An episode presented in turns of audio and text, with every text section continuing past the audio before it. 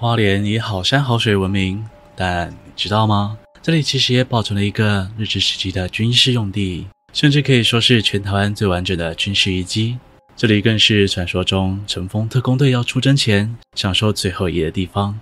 大家好，我是西哥，今天来跟大家聊聊花莲曾经著名的鬼屋松原别馆。如果你常来花莲，你会发现，怎么走在路上，好像时不时能看到一些木造老房子。没错，花莲仍遗留着不少日治时期的氛围，像是一些日式房舍或者典雅的官员住所等等。而花莲有一处保存了日治时期最完整的军事用地，不只保留了日本建筑清幽的风格，似乎也保留了当时日本战死士兵的不舍。大约在民国三十一年或三十二年左右，花莲的美仑山有个地方，地势较高。四周松树环绕，环境优美，在这里能顺着美人溪往赤鱟口看去。那里被当时日军当作花莲的最高军事指挥中心，花莲港兵事部又被称作松原别馆。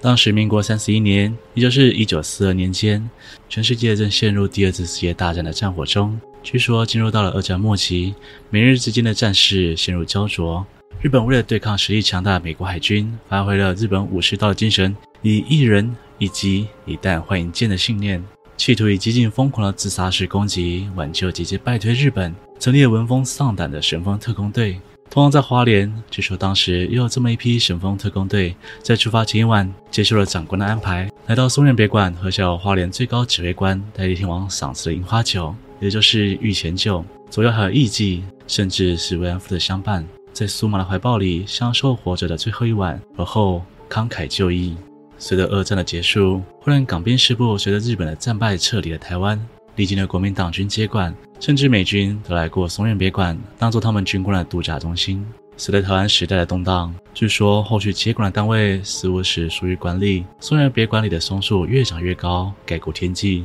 甚至杂草丛生，爬上了建筑，直到最后，整个松原别馆都被这些松木及杂草给淹没，似乎都快看不见庭院内的建筑了。然而夜晚降临，有人说经过这里，似乎会从里面传来诡异的脚步声，整齐划一，好像能听到有士官长带着一小队的日本兵在这里整队打树、踢正步，甚至还能听到疑似口号的呼喊。不过随着日本战败，更有一说是指挥官听闻日军大势已去的消息后，直接在庭院内的木屋切腹，甚至还有传闻这里大半夜的，好像还能听见女人的呻吟声，不知是人是鬼。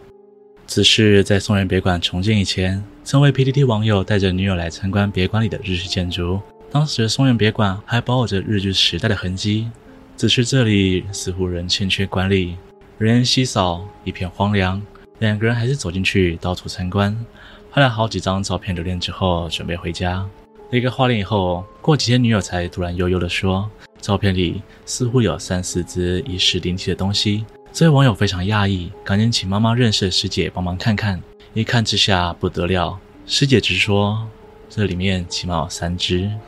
于是便赶紧做法念经，请这些阿飘离去。师姐提到，虽然照片里面有很多灵体，但似乎都没有什么伤害性。至少从离开松原别馆到现在，两人似乎也没有感觉到不舒服。只是当时拍的照片是数位的，却还能记录下来。不过后来家人也建议赶紧处理掉比较好。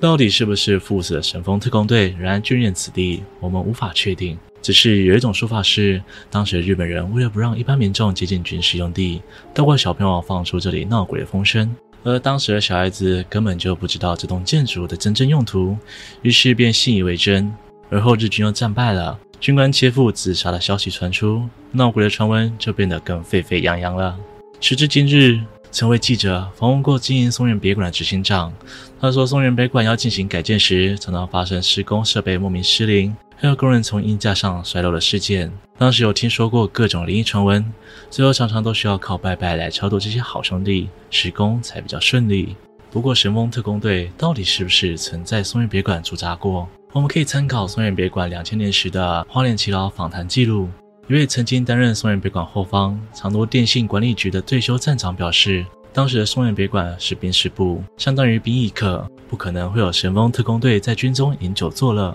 所以队员最有可能住的地方应该是花莲的南机场或北埔机场附近，以面对随时能出征的准备。那饮酒作乐的部分，当然是找机场附近的酒家喽。不过有趣的是，其中一位奇老孙先生却相信着松仁别馆曾经就是神风特攻队的住所，因为松仁别馆与他内心深处似乎有着前世记忆的连接。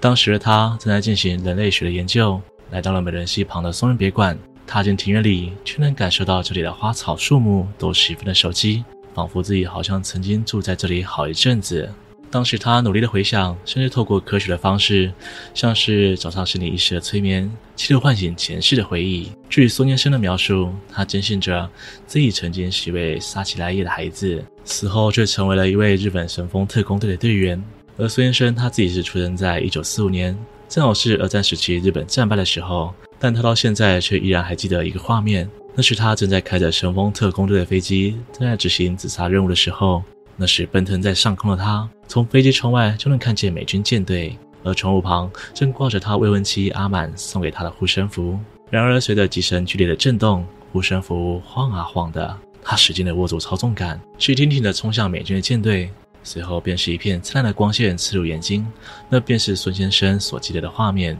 看了松原别馆，他觉得这里是他熟悉的地方。当时的四周都是围墙，还记得园区里的木造房子。前面是一片美丽的花园，那里是他出征前往的地方。棉被放置的位置好像历历在目一样，连松树林旁边的入口、侧边松树林的门通向哪里，他都记得。那扇松林侧边的门，门后是一排排“么”字形的建筑，而中间的这一小排便是慰安妇住的地方。他们平常要做粗活、打扫、洗衣等，样样都来。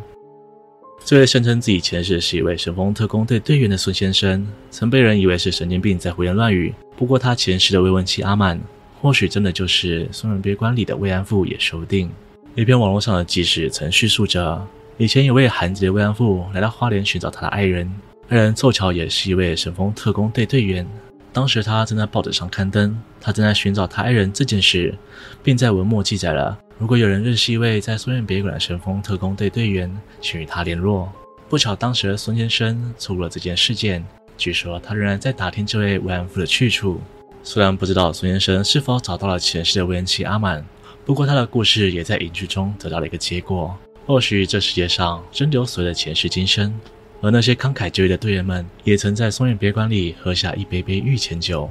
只是随着时间的推移，政府整理了松原别馆过往的破碎屋瓦，而如今的松原别馆已是一处景致优美的历史艺文空间。而当年那些小孩子口中鬼影重重的废墟，似乎已经不存在了。不过，人的执念对时间的眷恋，是否有这么容易消失？现在，松原别馆仍保留着当时的防空设施，里头正展示着神风特工队的照片。若各位想来感应一下当年神风特工队的痕迹，不妨就来松原别馆走走吧。如果真的捕捉到了难以解释的影像，也可以来跟我分享哦。